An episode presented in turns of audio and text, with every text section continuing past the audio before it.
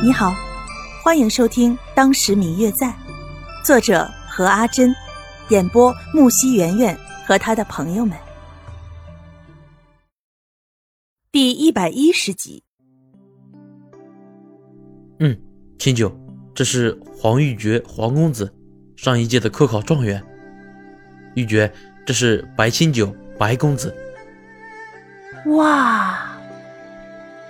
白清九一听说是往届的状元，不觉得感叹，回头对着谢轩说道：“谢大哥，你好厉害啊，还认识状元呢。”这一番话惹得在座的两人都笑了。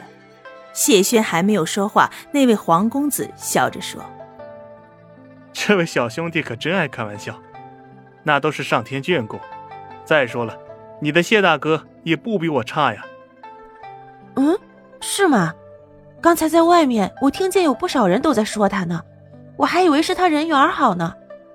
难道谢大哥也是？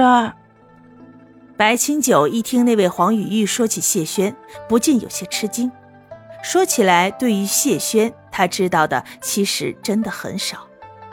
这……黄雨玉看着谢轩，知道他还没有告诉白清九，眼神看着他，说道。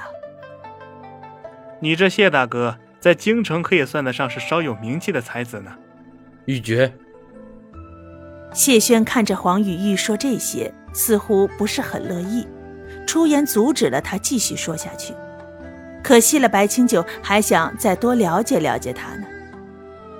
三个人坐在一起闲聊，看得出来，其实谢轩的心情并不完全在这里。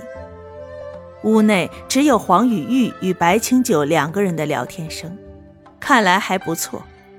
不知不觉间，时间似乎过了很久，两个人准备离开，刚好黄雨玉也有事要离开，三人便说好一起结伴回去。一路上，谢轩也一直很少说话，一直到了离他们住的不远的地方，谢轩才叫白清九在前面等他，自己有事和黄雨玉说。其实白清九早就看出来谢轩有话要说了，只是碍于自己在那儿不方便，才一直没有开口。于是便识趣的走在前面等他。等到白若秋走了一会儿了，谢轩才开口与黄雨玉聊了起来。白若秋走得很慢，他一直回头看着他们俩，直到看到谢轩等他一直走到够远的地方，才与黄雨玉交谈，心里面。不觉得有些心塞，没想到过了这么久，他的心墙还是那么厚，不信任他。白若秋有些闷闷不乐，泱泱的就自己走回了家。谢轩还没有来，回到家才发现方玉楠已经回来了，坐在大堂里，似乎在等他。方玉楠坐在大堂中。一眼看见白若秋一副男人装扮，便开口询问他：“你下去去哪儿啊？怎么打扮成这个样子了？”“嗯，和谢大哥一起去北城门外参加了一个宴会。”白若秋有些无精打采的回答，直接坐在一旁，看起来似乎很累。谢轩，他人呢？方玉楠看了看身后。发现谢轩并没有和他一起回来，有点好奇。嗯嗯，我最亲爱的小耳朵，本集已播讲完毕，感谢您的收听。